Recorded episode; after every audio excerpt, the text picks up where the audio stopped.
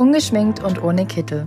Der Podcast für Frauen, Unternehmerinnen und Ärztinnen. Hallo und herzlich willkommen bei einer neuen Folge Ungeschminkt und ohne Kittel. Ich freue mich riesig, heute eine wundervolle Frau kennenzulernen und mit ihr heute in unserem Podcast zu sprechen, und zwar mit der lieben Dr. Cordelia Schott. Erst einmal Hallo und herzlich willkommen. Hallo, ganz lieben Dank für die Einladung. Ich freue mich total hier zu sein. Ich liebe diesen Podcast und ich höre den schon wahnsinnig gerne und jetzt selber Teil zu sein, ist irgendwie abgefahren. Das Kompliment kann ich ja nur zurückgeben, weil Sie haben ja auch einen Podcast, den ich schon mhm. höre, wo auch einfach super, super viel Input ähm, für Mediziner drin ist. Und deswegen, ja. also einmal kurz mit den Komplimenten hin und her geschmissen, ist ein guter Anfang. Hervorragender Start. Wir steigen mal direkt mit dem Thema ein, warum wir heute überhaupt den Podcast aufnehmen. Und zwar sprechen wir so ein bisschen über das Frauenbild, über Frauen in der Medizin. Jetzt haben Sie ja wirklich eine Fachrichtung, die von ähm, ja, Männern dominiert wird, und zwar die Orthopädie. Und da reden wir heute ein bisschen drüber. Vielleicht aber, bevor wir jetzt mit den ganzen Fragen, die im Vorfeld schon reingekommen sind, anfangen, möchten Sie sich einmal ganz kurz vorstellen und so ein bisschen was über sich erzählen. Ja, total gerne. Also mein Name ist Dr. Cordelia Schott. Ich bin Fachärztin für Orthopädie. Ich bin 50 Jahre alt. Ich bin selbstständig, habe eine eigene Praxis mitten in Essen. Ich bin verheiratet. Ich habe äh, zwei coole Jungs und einen coolen Ehemann und versuche diese ganzen Hüte alle gleichzeitig aufzusetzen. Und ich habe, weil ich aus dem Leistungssport komme, ich habe äh, Judo gemacht von Herzen gerne und war auch immer so ein bisschen burschikoser vielleicht als andere äh, feine Mädchen, äh, mich immer für Orthopädie interessiert. Und ich habe aber nicht gewusst, dass das ein Männerfach ist. Und das habe ich erst hinterher gemerkt. Aber dann, dann wollte ich es mir trotzdem nicht nehmen lassen, in der Orthopädie zu bleiben, weil ich finde, das hat viel mit Sport zu tun und, und schönen, schönen Sachen, die ich sehr liebe. Deswegen bin ich halt als Frau in der Orthopädie geblieben und war dann äh, eigentlich mein, mein ganzes Leben an der Uniklinik, erst in Düsseldorf, dann an der Uni Bochum. Da gab es den Professor Kremer, den Wirbelsäulenpapst, der auch die Rückenschule erfunden hat. Das war mein, mein Chef und mein Mentor, den habe ich sehr geliebt, den Jürgen, ganz toller Mann, der hat mir all das beigebracht, wovon ich heute lebe. Und zwar primär die Therapie der Wirbelsäule. Ich habe eine rein konservative Arztpraxis inzwischen. Ich operiere nicht mehr, weil ich mich dann irgendwo dafür entschieden habe, auch mal abends das Handy ausmachen zu können wegen der Kinder und wegen des Mannes. Alles geht nicht. Und äh, habe jetzt seit elf Jahren eine eigene Praxis, habe elf Mitarbeiter und mache viel Wissenschaft nebenher. Ich war zum Beispiel neun Jahre lang Präsidentin einer großen europäischen Schmerzvereinigung mit über 1000 Mitgliedern fast nur Männer im Vorstand, nur Männer. Ich war die einzige Frau im Vorstand, da kann ich lustige Sachen erzählen. Und da bin ich jetzt seit vier Jahren äh, sozusagen im Ruhestand als Senatorin, bin aber auch aktuell Präsidentin des Bundesverbands Konservative Orthopädie. Ich auch wieder die einzige Frau. Ja, ich arbeite dran, Frauen reinzuholen. Da sind sehr coole Männer mit mir im Vorstand. Wir machen ganz viele tolle Sachen für andere Ärzte und auch für Patienten. Und ähm, ja, die Orthopädie, der gehört einfach mein, meine Liebe. Und um das direkt zu sagen, Männer finde ich aber auch toll. Ich habe gar nichts gegen Männer. Ich finde Männer super. Aber in einem Männerfach zu sein als Frau ist schon speziell. Also man ist irgendwie mal ein Alien. Es geht ja auch meistens gar nicht so sehr darum, das finde ich immer, ist manchmal so falsch verstanden, wenn man über Männer-Frauen redet, wo ist eher eine Domäne und wo eher nicht und wer setzt sich wie wo durch, dann ist das ja auch meistens gar nicht negativ gemeint. Also auch das Zahnärztinnen und das Ärztinnen-Netzwerk, die sagen ja auch immer, Männer super, wir können die Frauen ja trotzdem pushen. Also das sagt man ja immer so schön. Wir unterstützen Frauen, damit wir eben genau in die Position auch reinrücken, weil wir einfach andere Hüte aufhaben. Und ich finde das ganz bemerkenswert bei Ihnen. Ähm, ich habe ja schon gehört, zwei Jungs, Mann, eigene Praxis, plus Und. auch noch Hund, plus Podcast, plus noch irgendwie ein privates Leben, hoffe ich. Ja. Das ja. ist schon immer echt viel. Da muss man sich ja auch erstmal trauen, dann noch zusätzlich Präsidentin, Senatorin, außerdem super coole Titel schon allein vom Namen her. Ähm, das muss man ja echt irgendwie alles auch zeitlich managen. Ja. Ist das ein Problem? Ja, immer. Mhm. Ja, total. Aber, aber ich finde, das Leben ist zu kurz. Also für mich persönlich, das muss ja jeder selber wissen. Ne? Aber für mich persönlich, ich liebe die Orthopädie und ich will da unbedingt sein, ganz viel machen, ganz viel verändern. Fände ich jetzt aber doof, wenn ich keine Kinder hätte. Ich finde Kinder total toll. Ich liebe meine Kinder, die sind super. Ja. Ähm, aber ich fände das jetzt für mich persönlich nicht genug, wenn ich nur die Kinder hätte. Und die hat man ja auch nicht sein Leben lang. Also die wachsen ja auf und irgendwann sind ja selbstständig. Und man, man, man hat ja, also ich persönlich liebe das, viele Rollen zu haben. Und ich habe da sehr viel gelernt. Das war für mich anfangs sehr schwierig, weil das kennt jede berufstätige Mama, man zerreißt sich so ein bisschen. Ne? Dann hat man da hat man das Kind, will aber auch arbeiten und fühlt sich dann irgendwie immer schlecht. Da habe ich, glaube ich, einen sehr guten Weg gefunden. Und man muss aber eben auch lernen, äh, auf jeden Fall in diesem Männerfach, dass Männer ganz anders ticken. Also ich habe zum Beispiel ähm, mein zweites Kind bekommen, äh, da war ich Präsidentin und als ich Präsidentin wurde, das war ich ja neun Jahre, da war mein erstes Kind gerade eins. Das heißt, ich habe gestillt. Das heißt, auf dem Kongress bin ich zwischendurch stillen gegangen, wenn die anderen Kaffee getrunken haben. Und ich konnte nicht unendlich lange Sitzungen machen, weil mein Busen geplatzt ist. Ich musste zwischendurch stillen gehen. Und meinen ersten Vortrag, da hatte ich wirklich Babykotze auf meinem Designer-Blazer. Laser. Mhm. Und das habe ich aber nicht gesehen. Und dann guckten mir in der ersten Reihe alle so hin. Und dann habe ich das gesehen und habe gesagt, ja, ich bin eine junge Mama und mein Kind heißt Timon. Der ist da hinten in der Babywiege. Mein Mann hat den auf dem Arm. Und ja, es ist Babykotze. Aber trotzdem erzähle ich Ihnen jetzt was über Injektionen an der Wirbelsäule. Und das, das ist ja was, das konnte mir so keiner vorher beibringen, weil ich hatte leider kein Vorbild einer Frau in der Orthopädie. Aber wenn man so ehrlich spricht, ist meine Erfahrung, dass die Männer dann auch lachen und das auch okay finden. Wie schön. Sie haben gerade gesagt, dass Sie das Vorbild nicht hatten und jetzt sind Sie eben einfach das Vorbild. Ja.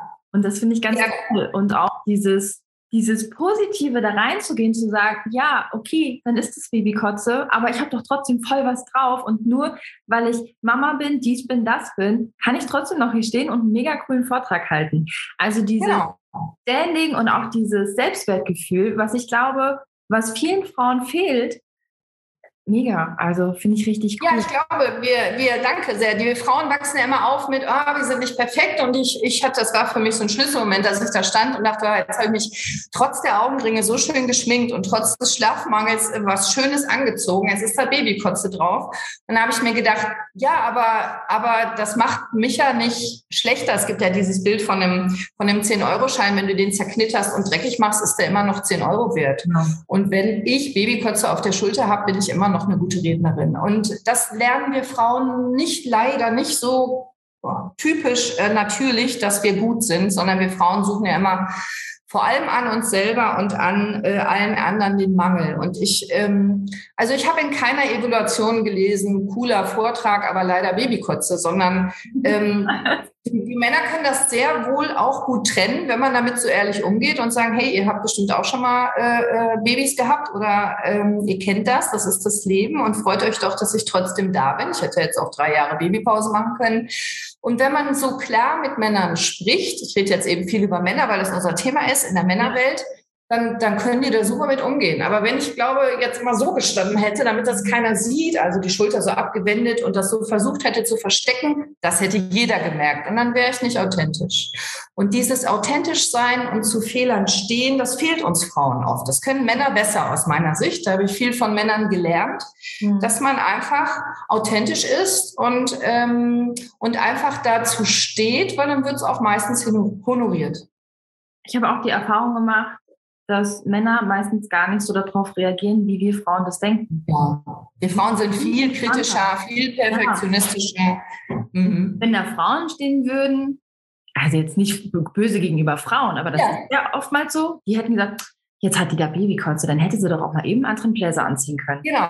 Und das genau. ist ein bisschen, wo ich so denke, hä, nee, eigentlich müssten Frauen da stehen, applaudieren und sagen, cool, genau so und nicht ja. anders. Genau, also das ist meine Mission. Frauen, seid nicht immer so streng äh, äh, zu euch selber vor allem und seid nicht so streng zu den anderen, weil Männer haben das auch nicht. Also mein Mann hat immer so ein, so ein sehr provokantes Bild, das erzähle ich aber gerne, weil ich es sehr lustig finde. Wenn ein Mann vorm Spiegel steht morgens, dann sagt er sich, Boah, ich bin eine Bereicherung für diesen Planeten. Wenn eine Frau vorm Spiegel steht morgens, dann sagt sie, oh mein Gott, oh mein Gott, ich bin hier zu dick und da und hier und da eine Falte und da und so. Und mein Mann sagt dann, und beide haben recht. und das finde ich einerseits ganz schlimm, aber er bringt es auf den Punkt. Ja. Weil wenn wir das anders sehen könnten, dann würden wir natürlich auch glücklicher mit uns selber und mit den anderen sein und besser gönnen können. Und das merken auch die Männer und dann respektieren die uns auch anders. Das ist jetzt sehr, sehr äh, overall und über einen Kamm geschert, das weiß ich, aber, aber ich glaube, wer das hören möchte, hört die Nachricht daraus. Also seid nicht so streng zu euch selber. Die Männer sind das auch nicht bei sich und auch nicht bei anderen. Das tut gar nicht Not, dass wir immer so kritisch sind. Wir sind schon cool, wir Frauen. Wir können viele Sachen besser als Männer. Männer können andere Sachen besser. Also ideal wäre ja, man ergänzt sich und nicht man konkurriert. Ja, finde ich auch ganz wichtig. Besonders auch in ja. Aspekten, wo Frauen sich oftmals gar nicht trauen. Wie soll ich das denn ja, jetzt genau. machen? Ich habe eine eigene Praxis, ich möchte aber auch Kinder. Was mache ich denn erst ja. zuerst? Natürlich ja. sind auch einfach mehr Rollen, die eine Frau einfach hat. Richtig, die Männer kriegen die Kinder halt nicht und die, die so. können ja auch nicht stillen. Das ist auch okay. Und zeitlich gesehen fällt da natürlich auch einiges bei Frauen zusammen. Man ist wahrscheinlich gerade mit dem Studium fertig, dann merkt man, oh, langsam könnte eventuell die Uhr ticken. Man hat einen gesellschaftlichen Druck, weil mit 38 Kinder bekommen, hm, wer bekommt dann mit 38 Kinder? Das ich, mein erstes. Ja, und ich. Mein zweites mit 42 übrigens.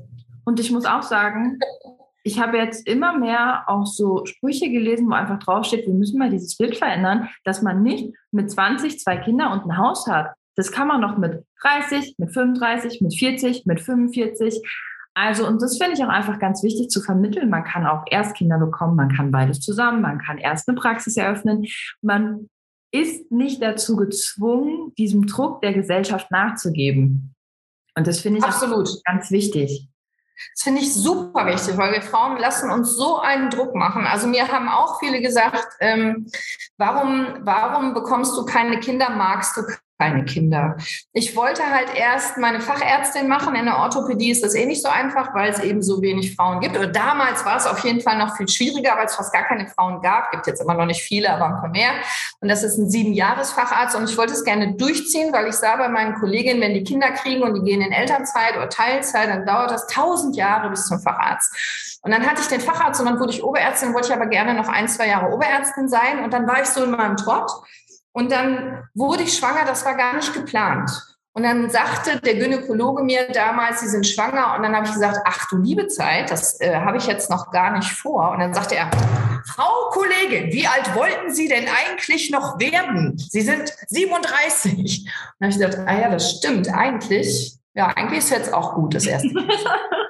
Und ich finde, wir sollten uns von außen nicht immer diesen Druck machen. Und eine Freundin von mir, die sehr schlagfertig ist, die hat mal was ganz Tolles gesagt. Und dann kam immer so eine dicke Tante zu ihr, die sagte, nee, wieso bist du denn noch nicht schwanger? Magst du keine Kinder? Und dann hat meine Freundin zu dieser Tante gesagt, wieso bist du eigentlich nicht reich? Magst du kein Geld?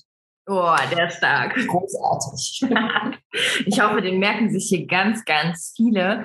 Aber bevor wir jetzt zu dem Thema die böse Frage an Frauen, wann möchtest du denn mal? Ich glaube, das ist ein Thema, damit können wir hunderte Podcasts füllen. Und Total. Würde ich sagen, wir kommen jetzt mal zu einer ganz anderen Frage. Und zwar ist ja klar, Orthopädie ist ja eher wirklich so ein Männerding. Vielleicht gar nicht so ein Männerding, aber von Männern hauptsächlich besetzt. Genau, also finde ich, es gar kein Männerding, aber von Männern besetzt. Genau. Total. Und es gibt Richtig. natürlich immer mehr Frauen, die Medizin studieren, aber inner, ja. also einfach wenige trauen sich wirklich in diese Fachrichtungen, die von Männern besetzt sind. Woher kommt das? Also wie können Sie sich das denken, woher das kommt? Also ähm, bei mir war es auf jeden Fall so, dass ähm, ich die Orthopädie immer total toll fand oder finde immer noch, weil das natürlich, man, man, muss es mögen. Das hat schon viel zu tun mit Winkeln, mit Mathe, mit Physik, mit Schrauben, mit Metall. Also wer, wer das gerne mag, sein Fahrrad reparieren, sein Moped reparieren, ähm, mit Metall arbeiten und so, das macht ja nicht jeder, das macht aber auch nicht jeder Mann. Der ist in der Orthopädie schon mal gut. Und Orthopädie ist eben das Fach, finde ich, das alles hat. Also ich kann mit Säuglingen arbeiten, mit kleinen Kindern, mit Heranwachsenden, mit Erwachsenen, mit alten Menschen, mit Sportlern, mit verschiedenen Erkrankungen, Stoffwechselerkrankungen und so weiter. Ich habe alles, das ist ein riesiges Fach. Deswegen finde ich das so toll. Und es gibt gar keinen Grund, dass es von Männern besetzt ist. Ja. Was aber Männer oft tun, und mir ging es damals auch so, dass sie sagten, naja, du kannst ja hier eine Formulatur machen, aber ähm, äh, PJ machst du nicht. Damals gab es noch das PJ, das praktische Jahr. Mhm. Und dann habe ich doch einen PJ-Platz bekommen an der Uni Düsseldorf und dann sagte man mir, ja, du kannst PJ machen, aber AIPlerinnen haben wir noch nie genommen. Also Frauen äh, damals in dem Arzt- und Praktikum. Und dann war ich doch AIP. Und dann hat man mir gesagt, ja, das ist ja auch ganz hübsch. AIP kann man immer brauchen, aber einen Facharztvertrag kriegst du nicht. Und so ging das halt immer so weiter. Und dann, und ne, einen Facharzt kannst du machen, Oberärztin wirst du nicht. Oberärztin kannst du machen, Leitende wirst du nicht. Und ähm, das muss man schon aushalten. Mhm. Das kann man aber, finde ich, auch heute viel, viel, viel einfacher aushalten, weil wir uns heute connecten.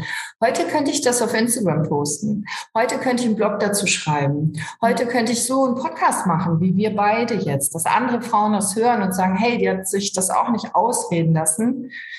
Und ähm, und ich glaube, darum geht's, wenn dein Herz dafür schlägt und wenn du das gerne machst, dann lass es dir nicht ausreden. Dann gibt es immer so Vorteile, die Vorteile sind. Also zum Beispiel in der Orthopädie muss man stark sein. Ja. Nee. Also ich kenne eine Menge Orthopäden, die würden beim Armdrücken gegen mich verlieren. und ich bin jetzt kein Wrestler oder so.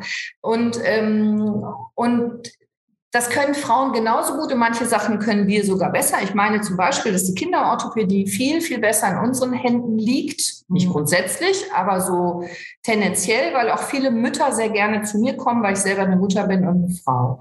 Dafür gibt es andere Sachen, die körperlich extrem anstrengend sind. Wenn man jetzt wirklich sehr große Wirbelsäulenchirurgie macht, da tragen wir ja Röntgenschürzen den ganzen Tag und stehen auch viele Stunden am Tisch brauchst du schon eine gewisse Konstitution, dass du das gut aushältst. Haben aber auch nicht alle Männer, haben aber auch viele Frauen. Also deswegen kann man das nicht so am Geschlecht ausmachen, finde ich. Wenn dein Herz dafür schlägt, dann mach das, dann wirst du auch gut sein. Tolle Message. Finde ich richtig gut. Und jetzt kommt direkt die nächste Frage. Es war gerade schon so ein bisschen mit da drin. Wenn ich jetzt unternehmerisch, nur unternehmerisch gesehen, und da kommt natürlich dann dieses, die Mütter kommen lieber zu ihnen, weil sie eben auch Mutter sind. Aber so im Allgemeinen, wenn ich jetzt mir vorstelle, in einer Stadt wie Essen, da wird es ja ein paar Orthopäden geben. Kann man sich hier unternehmerisch gegen die Männer durchsetzen?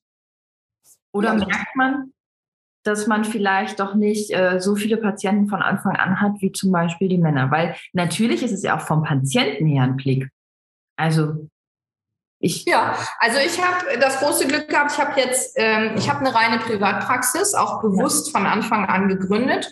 Ich habe meinen ersten Sohn bekommen Oktober 08 und habe im Oktober 09 die Praxis hier eröffnet. Die habe ich gebaut in dieser Zeit, wo er noch ein Säugling war. Mhm. Und ähm, ich habe die von Anfang an als Privatpraxis gedacht, weil ich eben sehr spezialisiert bin auf Wirbelsäuleninjektionen und ein paar andere Sachen. Ich mache auch viel chinesische Medizin, Chirotherapie und so. Und in dem Kassenbereich konnte ich das nicht so abbilden abbilden, hätte ich nicht die Zeit gehabt für den Patienten. Und ich hatte tatsächlich ab dem ersten Tag die Praxis voll und zwar auch bis heute. Es war am ersten Tag so, dass ich runterlaufen musste. Ich habe einen Internisten in der ersten Etage, einen ganz netten, und habe dem gesagt, hör mal, ich habe drei Leute zur Akupunktur da, ich habe gar keine Akupunkturnadeln. Äh, kannst du mir so brutale Injektionskanülen leihen? Dann sagt er, ja, schenken, bitte. Und dann habe ich mit den Nadeln, äh, mit den Kanülen akupunktiert, weil ich noch keine Nadeln hatte. Es war ab dem ersten Tag voll. Ich glaube, das hat ganz viel damit zu tun, was du kannst und auch hier, ob du dich einfach traust und ob du es gerne machst und hör nicht hin, was die anderen sagen. Also natürlich haben anfangs auch viele hier im Umkreis gesagt, wer ist denn die Schott und wo kommt die her und was will die denn? Ich komme jetzt nicht aus Essen, ja. Und was, wie bildet die sich ein, macht hier eine große Privatpraxis. Aber in der Männerwelt ist das auch oft Anerkennung, was so negativ klingt. Mhm. Und ich glaube, der Clou ist, wenn wir in der Männerwelt bleiben, Männer denken anders und Männer sprechen anders als wir. Aber die Sprache kann man ja lernen. So wie man Gesundheit lernen kann, so heißt ja mein Podcast, Gesundheit kannst du lernen, so kannst du auch Dolmetschen lernen. Und dann, ähm, dann muss sich das gar nicht so abschrecken. Also wenn Männer sagen, wer, wer ist die, äh, dann ist das oft so, oh, Respekt, wie macht die das? Das ist nicht so negativ, wie man als Frau vielleicht hört. Es ist auch so ein Lernprozess. Ich glaube, also, ich kenne das noch häufig, dass ich als ähm, Fräulein, Mädchen oder sonstiges kritisiert werde. Ich werde auch noch als Fräulein. Ja, ja, und ich, das ist immer so, da muss man auch so ein bisschen drüber stehen. Also wir ja, hatten total. in dem Vorgespräch und die Geschichte fand ich so cool, ähm, die Kaffeegeschichte. Vielleicht äh, machen wir für alle zum Besten geben. Der Europäische Schmerzkongress, ja, genau. meinen Sie? ja, ah ja, die ist auch eine meiner Lieblingsgeschichten. Das ist ungefähr, ich würde sagen, zehn Jahre her. Damals war ich äh, Präsidentin der IGOS, dieser Schmerzvereinigung, und wir haben einen europäischen Schmerzkongress auf die Beine gestellt und führende Schmerztherapeuten, Professoren, Experten aus der ganzen Welt eingeladen. Mhm. Und den ersten Talk hatte ein deutscher Professor, den ich sehr schätze und sehr bewundere und seine Bücher auch alle im Studium schon geliebt habe. Und äh, ich war hinter der Bühne, weil ich den Kongress eröffnen musste als Präsidentin, durfte und habe so ein paar Sachen äh, äh, gerichtet. Und dann kam er und äh, war so ein bisschen zu spät und rannte auf mich zu, sah mich und sagte, Fräulein, schön, dass ich Sie sehe, können Sie mir meinen Mantel weghängen? Und er wusste offenbar nicht, wer ich bin. Es war auch völlig okay. Ich wusste sofort, wer er ist. Ja. Und dann habe ich gesagt, ja, hallo, guten Morgen, Herr Professor so und so, ich hänge Ihren Mantel weg. Und dann kam ich wieder und dann äh, sagte er, ach, Fräulein, würden Sie mir jetzt noch einen Kaffee holen? Und dann habe ich ihm natürlich einen Kaffee geholt, eine Ehre auch, sehr gerne. Ich habe ihm auch ein Wasser geholt, weil ich dachte, wenn er gleich seinen ersten Talk hat, dann ist er ganz dankbar. Ja. Und dann sagte er, ich komme hier nicht zurecht hier mit diesem Headset und so. Und wie mache ich denn das? Und dann habe ich gesagt, ich habe auch noch ein Handmikrofon. Das gebe ich Ihnen gleich, aber ich muss mir das noch kurz ausleihen, weil es war dann Zeit, ich musste den Kongress eröffnen. Das heißt, ich nahm ihm das Handmikro wieder weg, der Vorhang ging auf und ich habe den Kongress eröffnet. Und ich habe mir so gedacht, was denkt der wohl?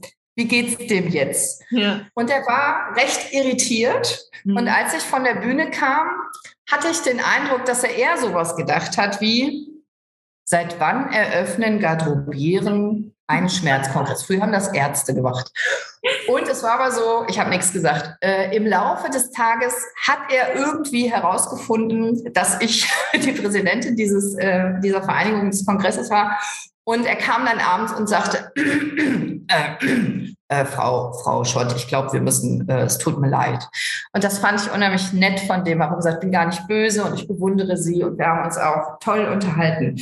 Und im Nachhinein glaube ich, dass wenn wir Frauen einfach so ein bisschen souveräner und cooler sind. Also ich hätte jetzt auch sagen können, was bilden Sie sich ein? Ich bin eine emanzipierte Frau, ich habe einen Doktortitel. Ich glaube, dann nimmt man uns nicht so ernst. Aber wenn wir über viele Sachen, das hat er nicht böse gemeint, wenn wir über viele Sachen hinwegsehen könnten, liebevoll, ich glaube, dann kämen wir auch viel besser klar. Man muss ja nicht immer, immer direkt Stress machen. Man kann ja auch mal einfach amüsiert sein. Eigentlich war es ja witzig. Es ist auch oftmals ein Generationsding. Also, ja, klar. Wenn mich jemand Fräulein nennt, der auch so Mitte 30 ist, dann sage ich auch, so, ich zeige dir jetzt mal, was ich drauf habe. Punkt. Wenn aber jetzt zum Beispiel ein 65-jähriger Mann mich Fräulein nennt, dann ist das okay für mich. Weil der das das ist vollkommen okay. Und das finde ich hat auch was mit Respekt und mit Moral und hin und her zu tun. Und dann finde ich es auch nicht schlimm, wenn man mal eben Kaffee macht. Das heißt ja nicht, dass man sofort abgestempelt wird und die denken, ja, hier, die kann ja nichts, die kann vielleicht mal gerade einen Kaffee kochen. Also ich glaube, aus der Zeit sollten wir schon sehr, sehr lange raus sein. Und manchmal habe ich auch das Gefühl, dass vielleicht die Männer gar nicht mehr so sehr da drin stecken, sondern eher wir Frauen, weil wir immer alles so wörtlich nehmen. Ohne es jetzt hier böse genau. zu meinen. Ich hänge es mir ja selber an, ne?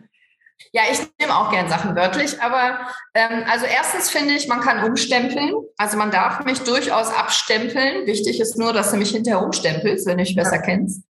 Und das macht mir nichts. Und äh, also ein Stempel kann man ja abwaschen. Das, das äh, finde ich, das kann man ruhig aushalten. Und zweitens, ähm, wir Frauen haben ja die Fähigkeit, einfach empathisch zu sein und auch sich viel besser hineinversetzen zu können. Auf jeden Fall oft. Mhm. Das heißt, ähm, ein Professor in diesem Kaliber ist ja ein ganz anderes Semester, ist eine andere Generation als wir. Da war Fräulein gar nicht böse. Da kann man sich ja reinversetzen. Vielleicht kann er sich nicht so in mich reinversetzen, aber ich in ihn. Und das ist doch cool. Und wenn wir das einfach mehr nutzen, dieses Empathische, dass manchmal, wenn wir angekackt werden, ist der andere vielleicht nur unsicher oder hat Angst oder ähm, ähm, hat ein, irgendein anderes Thema, meint mich gar nicht persönlich. Wir Frauen neigen halt dazu, das immer gerne direkt auf uns persönlich zu beziehen. Die hat ja das gemeint. Aber oft ist es ja gar nicht so. Und da so ein bisschen cooler zu werden und zu sagen, ich weiß, wer ich bin und ich weiß, was ich kann. Und wenn der das von mir denkt, sagt das ja viel mehr über den aus, als über mich. Wenn wir, wenn wir diesen Schritt schaffen, ich finde, also bei mir war es so, da war ich auf einmal von tausend Fesseln befreit. Hier auch auf jeden Fall. Das ist ja im kompletten Leben ein Riesending. ich glaube, wenn man sich davon einfach löst, dann hat man ja. ein ganz anderes Leben. Und ich glaube, dass man sich auch viel mehr traut, dass man sich auch eher traut zu sagen, okay, ich gehe jetzt in die Selbstständigkeit. Ja, ich habe viel zu tun. Ich habe auch zwei Kinder. Ich habe einen Mann und einen Hund, vielleicht ein Pferd oder sonstiges auch noch. Nein, aber oh, jetzt bin ich aber doch froh, dass sie genauso wie jeder andere 24 Stunden am Tag haben. ich habe nur 24 Stunden am Tag. Und ich finde auch eine der besten Erfindungen neben dem Otto-Motor ist das Make-up. Ja, ich bin ganz froh, dass man was auf Augenringe drauf machen kann. Und, ähm, und ich, ich mache genauso viele Fehler oder auch mehr als andere. Und ähm, ich bin, bin meistens zu spät, ich bin selten geschminkt, ich habe oft eine, keine gute Frisur und ich ziehe auch mal eine Woche denselben Pulli an, weil ich keine Zeit habe. Also das hat alles Vor- und Nachteile. Ne? Man muss das können. Oft sehen Leute nur den Erfolg, aber äh, dazu gehört ja immer auch die andere Seite und die, die finde ich, muss man auch nicht wegreden, als die zum Beispiel fast nie fern. Ich treffe viel zu selten Freundinnen. Ich, ich drömmel praktisch nie rum. Ich habe immer was zu tun. Äh, das kann auch ein Nachteil sein. Ich hätte auch gern mehr Freizeit. Aber auf der anderen Seite ist eben so, ich bin selbstständig und wenn die das Babyschwimmen von Dienstag auf Donnerstag verlegen, dann schließe ich halt am Donnerstag die Sprechstunde ja, äh, und gehe schwimmen mit meinem Baby. Und das, das sind dann diese Vorteile. Also für mich ist Freiheit ein großer Wert. Das habe ich immer sehr geliebt. Ich musste keinen Chef fragen, ob ich mein krankes Kind mitbringen darf. Ja. Und äh, das war dann auch witzig, als ich äh, mein zweites Kind dann hier in der Praxis hatte und auch gestillt habe in der Praxis, ähm, dass ich konnte ja zum Patienten ins Wartezimmer gehen und sagen, hm, Sie sind jetzt dran, Herr Meier, äh, mein Baby schreit gerade in der Küche, das hat Hunger, sollen wir erst die Röntgenbild besprechen oder so? Dann haben die gesagt, jetzt gehen Sie schon stillen, ich warte. Das, das, äh, das ist ja auch eine Freiheit einfach. Das ist ja was Tolles. Mein Baby war immer bei mir. Ich musste es nicht, ähm, musste nicht so sehr ein schlechtes Gewissen haben, weil ich wusste, mein Baby ist bei mir in der Praxis, es schläft äh, hier und wenn es, wenn es Quack macht, kann ich hinlaufen. Das hat ja auch Vorteile, selbstständig zu sein. Und ich finde, viele Sachen müssen wir Frauen uns einfach bauen und wenn es das nicht gibt, müssen wir es halt erfinden. Da kommt keiner, der uns das hinlegt. Wir müssen es eben selber erfinden, aber man kann ja viel Netzwerken und von anderen Frauen abgucken. Ich habe unheimlich viel von anderen Frauen gelernt und, und so finde ich es cool viel, also oftmals ist ja auch so ein Glaubenssatz im Weg. Also die meisten ja. Frauen sagen, ich kann mein Baby nicht mit zur Arbeit nehmen, weil dann schreit und dann stört es ja alle. Genau. Im Endeffekt, wenn das Baby ja, auf der Arbeit ist und schreit, wen stört es wirklich? Eigentlich nur die gestresste Mutter, weil die denkt, oh nein, oh nein, ich muss jetzt sofort, sofort, das stört hier alle. Und ja. die Patienten, die werden wahrscheinlich zu 99 Prozent bei ihnen auch gesagt haben, ja, ist halt ein Baby, ne? Dann hat sie jetzt Hunger. Ja. Und manche sind auch nur mitgekommen, weil sie das Baby sehen wollten. Oder äh, bei meinen Arzthelfern hatte ich auch anfangs ganz große Sorgen, dass ja, oh nein, ich belaste meine Mitarbeiterin, vielleicht finden die das doof, ja. Und dann äh, habe ich halt mein Baby mitgebracht und habe gesagt, wer möchte denn mit dem Patienten und wer möchte mit meinem Kind? Okay, alles klar. War klar. Ja, also mir war es nicht klar, weil ich dachte, oh, das kann ich nicht machen. Ich, äh, Im Arbeitsvertrag steht ja jetzt nicht Babybetreuung und Windelwechseln, ja. Aber äh, das kommt natürlich auf die Mitarbeiter an, aber das war hier nie ein Problem und immer cool und immer toll. Und ich habe einen äh, Wickeltisch bei mir im Patienten-WC, dass äh, die Mütter ihre Babys wickeln können und ich meins auch äh, wickeln konnte. Und das war immer, fand ich sehr, da waren, ich habe ja nur Mitarbeiterinnen als Arzthelferin. Ich würde gerne männliche Arzthelfer einstellen. Die gibt's ja ungefähr so selten wie Frauen in der Orthopädie andersrum. ähm, das war tatsächlich ein echtes kollektives Frauen miteinander immer und so mag ich das auch total. Es gibt nämlich auch, es ist nicht so, dass Frauen nicht immer lästern und sich fertig machen müssen. Es gibt auch genau das andere, nämlich das coole Schulterschluss Frauenpower Team und sowas schätze ich total. Das finde ich sehr cool. Ich finde, das ist ein super schwerer Weg von diesen Lästereien. Und da müssen wir ja wahrscheinlich alle sagen, wir erwischen uns da selber mal, wenn man sich mal aufregt, was ist das Erste? Man fängt so ein bisschen an zu lästern. Aber den ja. Weg dahin zu bekommen, besonders auch in einem Team, der ist ja unfassbar schwer. Ähm, wie ist das für Sie als Chefin, wenn Sie dann auch merken, okay, hier könnte es jetzt nochmal so ein bisschen kritischer werden? Werden die Fakten sofort auf den Tisch gelegt? Ist, das, ist da überhaupt gar kein Raum? Oder ist von Anfang an einfach das Team so unfassbar cool, dass man sagen kann, wir haben nie Probleme damit gehabt? Nee, also das Team habe ich mir wirklich sehr, sehr, sehr handverlesen über sehr viele Jahre aufgebaut. Und äh, ich hatte auch eine aus meiner Sicht unfassbar hohe Fluktuation, mhm. was aber sicherlich ganz viel mit mir selber zu tun hat. Ja. Ich bin halt ein Mensch, das hat äh, jetzt, glaube ich, schon jeder gemerkt, ich habe eine sehr lockere Zunge und ich sage sehr schnell, sehr direkt, was ich denke. Das können viele Frauen nicht aushalten. Mhm. Das stimmt. Und ich, ich konfrontiere ja auch mit der Wahrheit. Also ähm, äh, das meine ich gar nicht böse. Ich habe überhaupt keine Hintergedanken dabei. Aber wenn, wenn jemand zum Beispiel zu mir sagt, ähm, ich habe unfassbar viel abgenommen, ist jetzt vielleicht ein doofes Beispiel. Und dann sage ich ja wirklich. Äh, und dann sagt, sagt sie acht Kilo, dann würde ich vermutlich als Beispiel sowas sagen wie, aha, ich sehe nur zwei, weil ich das so empfinde. Das ist aber äh, unter Frauen natürlich unfassbar rau und rüde und äh, äh, gefühllos könnte man das auch empfinden. Und ich bin aber so gestrickt, ich bin sehr direkt und ich bin sehr ehrlich und ich bin sehr authentisch. Das halten viele Menschen nicht gut aus. Und insofern hat es aber den Vorteil, dass man bei mir immer genau weiß, woran man ist. Und dass man sich bei mir nie fragt, ist die jetzt sauer auf mich? Denn bin ich sauer auf dich, weißt du das ganz genau. Und ähm, ich habe nie Hintergedanken oder, oder ich, ich disse nicht oder ich mache Mitarbeiter nicht runter. Ich bin halt sehr klar, sehr fair und sehr direkt und sehr ehrlich. Und die Mitarbeiter, die das aushalten, die sind natürlich ein unfassbar tolles Team, ja. weil man dieses Hintenrum und Gezicke und Geläster gar nicht hat. Dann bleiben ja die über, die auch so ticken. Und wenn ein Mitarbeiter doof ist, dann können wir darüber miteinander reden, ohne dass es Geläster ist. Dann können wir Probleme auch lösen. Wir machen viel Teambuildings und solche Sachen, viele, viele Coachings. Aber dazu gehört eben auch, dass man Rückgrat hat und dass man das auch aushält, mal so Konflikte anzusprechen. Wer konfliktscheu ist, der kann es ja bei mir gar nicht aushalten. Da würde ich jetzt auch mal so, obwohl ich nicht im Team bin, von ausgehen. ich hüpfe ja. jetzt, ich verbinde jetzt mal den Punkt und den Punkt davor mit dem, dass das Kind auch einfach mit in die Praxis genommen wird.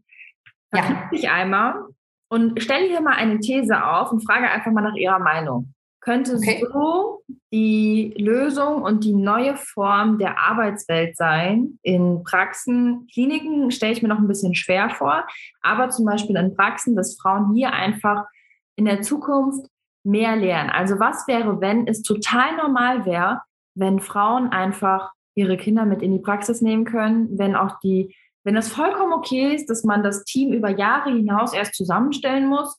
Was wäre, wenn? Genau. Also das ist ja meine, meine Idealvorstellung. Dass, ähm, ich finde übrigens, in Kliniken geht es noch viel besser. Die Blockade ist immer nur zwischen den Ohren. Wenn, wenn ah. Frauen und Männer offen und ehrlich einsehen würden, dass Kinder wichtig sind, sonst sterben wir aus.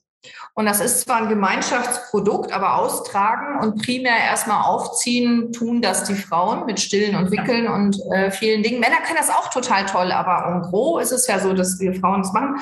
Und wir können ja trotzdem nebenher arbeiten, wenn wir das wollen. Man muss ja vielleicht nicht direkt zehn Stunden am Tag prügeln, aber man kann ja auch zwei Stunden am Tag. Im Gegenteil, ich kenne das bei meinen Mitarbeiterinnen. Bei mir haben auch viele Kinder bekommen, was ich super finde.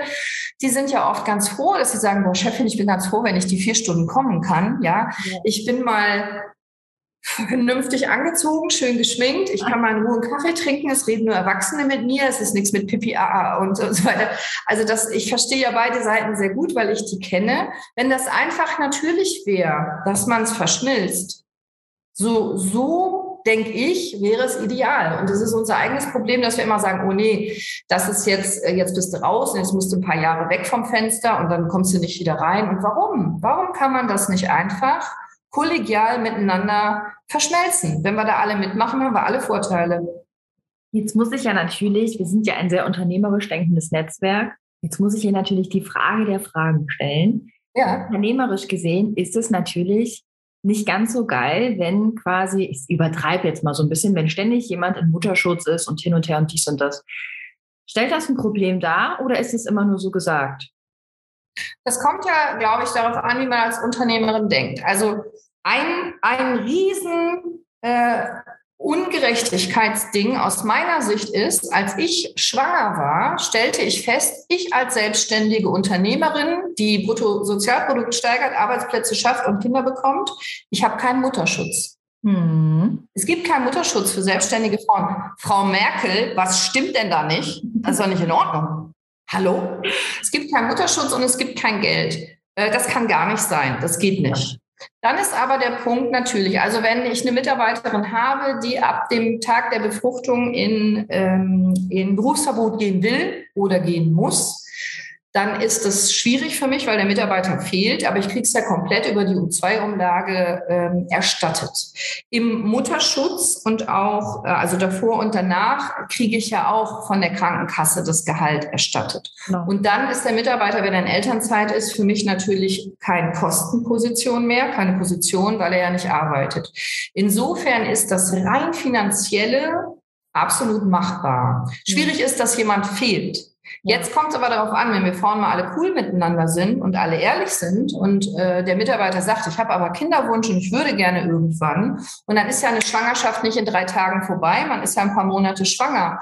Und wenn man da ehrlich und offen miteinander umgeht und wenn derjenige arbeiten kann und will, kann er ja noch und er kann ja auch aus dem Homeoffice viel machen und so weiter und noch einen Mitarbeiter einarbeiten, wenn man das möchte. Also die bei mir schwanger sind und ähm, ich habe jetzt eine Mitarbeiterin, die hat drei Kinder, eine andere, die hat zwei Kinder, ich habe selber auch zwei zwei Kinder. Und ähm, ich finde, wir können alle super miteinander arbeiten. Die eine Mitarbeiterin bringt ihr kleines Kind regelmäßig mit zur Arbeit. Das turnt dann hier so ein bisschen rum. Auch das finden die Patienten super. Die sagen dann, ah, Frau Dr. Schott, ab jetzt delegieren Sie. Ja, jetzt machen Sie nicht mehr selber Kinder, jetzt machen Ihre Mitarbeiter.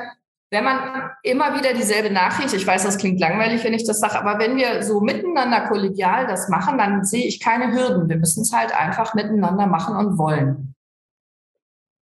Für die Mitarbeiterin ist das ja auch immer so ein schweres Thema, weil ja, wir fangen jetzt schon beim Bewerbungsgespräch ja quasi an, ne?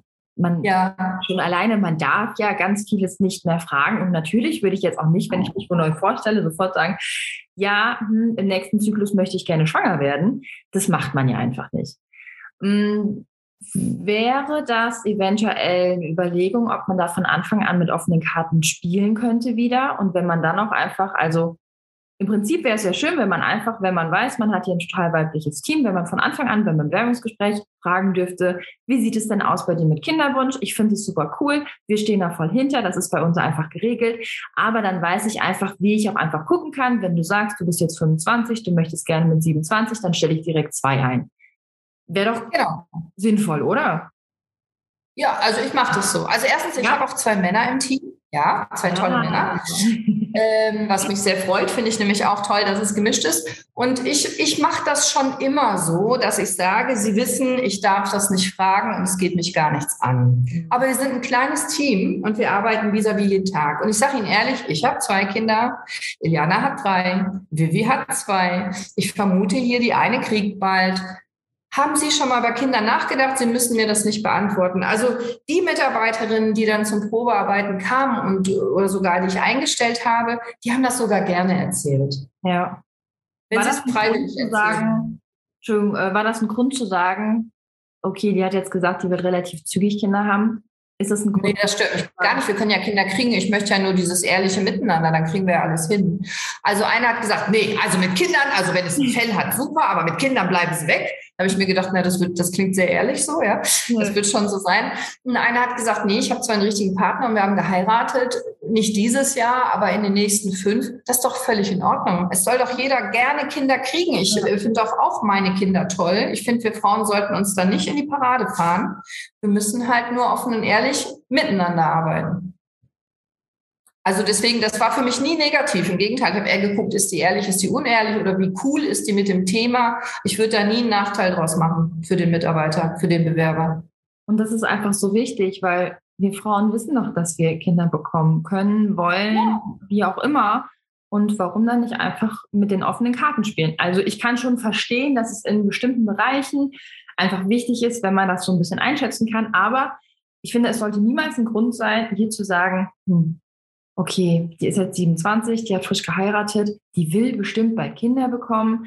Und das ist so eine Denkweise, die ich auch gar nicht unterstütze. Und ich finde es total auch dann bei Ihnen im Team, dass da so offen mit geredet wird. Und ich würde mir einfach wünschen, dass hier ähm, jetzt bei jedem Podcast viele, viele Zuhörerinnen sich so eine kleine Scheibe abschneiden können oder vielleicht einfach so ein paar Gedankengänge mitnehmen können, damit die dann im Nachhinein heute Abend vorm Spiegel stehen und sagen, was bin ich doch für eine Bereicherung für diese Welt. Ja, genau. Also das wünsche ich mir, liebe Hörerinnen, wenn ihr Unternehmerinnen seid. Finanziell ist das in, in unserem Staat alles schon so geregelt, dass man da gut drüber wegkommt. Das ist eher der Verlust, dass der Mitarbeiter nicht da ist. Wenn der aber krank wird oder wegzieht, haben wir denselben Verlust. Das Risiko tragen wir als Unternehmerinnen. Und jetzt zu sagen, nur weil eine Frau schwanger werden kann, dann kann ja überhaupt niemanden mehr einstellen, äh, bis, weiß ich nicht, Mitte 50 ja. oder so. Das wäre doch schade, ja. Und, ähm, und Mitarbeiter, die wissen, dass sie bei mir schwanger werden dürfen und können und auch danach wiederkommen dürfen. Ich glaube, das sind ja die treuesten und loyalsten Mitarbeiter, die man sich wünschen kann. Die wechseln mir ja auch nicht weg. Übrigens, ich suche noch Mitarbeiter, vor allem auch Ärzte, Ärztinnen äh, im Angestelltenverhältnis, falls jemand, muss aber ein Facharzt sein, wenn es ein Arzt ist, oder eine coole Arzthelferin, Arzthelfer, der mich aushält, der bis hierhin zuhören konnte, ohne zu brechen. Ihr könnt euch gern bewerben. Oh, da bin ich aber mal gespannt, ob da jetzt was reinkommt. Ja, ich werde auf jeden Fall berichten. Drücke auf jeden Fall die Daumen. Und jetzt so zum Abschluss, äh, das habe ich mir jetzt so in den letzten Podcasts angewöhnt, weil ich das eine ähm, schöne Frage finde. Was, würdest, was würden Sie ähm, sich selbst raten vor 30 Jahren, so Anfang, Mitte 20? Ich würde mir sagen, liebe Cordelia, ja, du bist vielleicht anders, als die Gesellschaft das möchte oder viele Frauen und Männer dir vermitteln, du sein solltest. Aber sei doch einfach du, weil je verschiedener man ist, desto, desto bunter ist die Welt. Und ähm, das, was andere Leute von dir denken, das ist ja die Sache der anderen Leute, das geht dich gar nichts an. Mach das, was du liebst und mach das viel und dann wird da drin immer besser und dann machst du das einfach gut und dann kannst du davon wunderbar leben und dann inspiriere andere Leute, dass sie sich trauen, auch das zu tun, was sie einfach gerne machen und lass dich nicht aufhalten. Und das hätte mir geholfen, weil ich dachte, mit mir ist immer was falsch, weil die anderen Frauen fanden mich doof, weil ich irgendwie immer gearbeitet habe und in einem Männerfach bin. Und die Männer fanden mich anfangs auch doof, weil ich eine Frau bin in einem Männerfach. und, äh, und da habe ich gedacht, das ist geil, ich reiße mir den ganzen Tag beide Beine aus und am Ende finden mich alle doof. Irgendwie ist das komisch. Und als ich diesen, diesen, da war ich aber schon älter als 25, als ich diesen Kick bekam zu sagen, nee, ich finde mich jetzt selber gut nicht, ich feiere mich, weil ich die Geilste bin, sondern ich finde, ich mache das nach meinem allerbesten Wissen und Gewissen und so gut wie ich kann und gut ist gut genug. Und als ich anfing, mich dann einfach selber gut zu finden, habe ich gemerkt, oh, auf einmal gibt es auch männliche und weibliche Leute, die, die das gut finden und die das feiern. Und das ist mein Rat, wenn du was hast, was du liebst und äh, wenn deine Vision noch so abgefahren ist als Unternehmerin oder als Mitarbeiterin, mach es doch einfach und wenn du es gut machst, wirst du davon leben können und glücklich sein. Tolle Message. Und wer noch mehr von der lieben Dr. Cordelia Schott hören möchte, der kann auf jeden Fall mal in den Podcast reinhören. Ich kann ihn nur empfehlen. Ich finde ihn super. Ich bin keine Ärztin, aber trotzdem, da ist so viel Input drin. Also gerne hier mal reinhören. Und wer auch besonders Fragen dazu hat, auch jetzt, jetzt ganz direkt an die Studentinnen, die das hier hören. Ähm, ihr überlegt an der Fachrichtung, ihr wisst gerade noch nicht wohin. Also ich glaube, bei Fragen ähm, haben Sie immer ein offenes Ohr und auch bestimmt eine gute Antwort parat. Na und klar. Und gerade für Gelege, Kolleginnen und äh, Kollegen. Schreibt mir auf Instagram, da gebe ich auch ganz viel medizinischen Input, Blick hinter die Kulissen. Äh, da kann man uns auch persönlich austauschen. Da kann ich mich auch ganz intensiv kümmern. Ich kann da keine Sprechstunde machen, aber ich kann Tipps geben. Schreibt mir auf Instagram, hört mal rein. In Gesundheit kannst du lernen. Das ist speziell nicht für Ärzte gemacht, sondern für alle Menschen. Da gebe ich Tipps äh, über Gesundheit. Ja, connecte dich, wenn du magst. Ich freue mich immer über Connections. Und ich freue mich, dass wir uns connected haben. Und vielen, vielen Dank, dass Sie heute mit dabei waren. Vielen, vielen Dank. Zack, ist eine Stunde um, liebe Frau Hammer. Es hat mir wahnsinnig Spaß gemacht. Und ja. es ist toll, mit Ihnen zu quatschen. Sie haben mich super durchgeführt. Ich danke fürs Zuhören und fürs Einladen. Vielen, vielen Dank und ich hoffe, bis ganz bald. Ich auch. Bis dann, schönen Tag. Ebenso. Tschüss.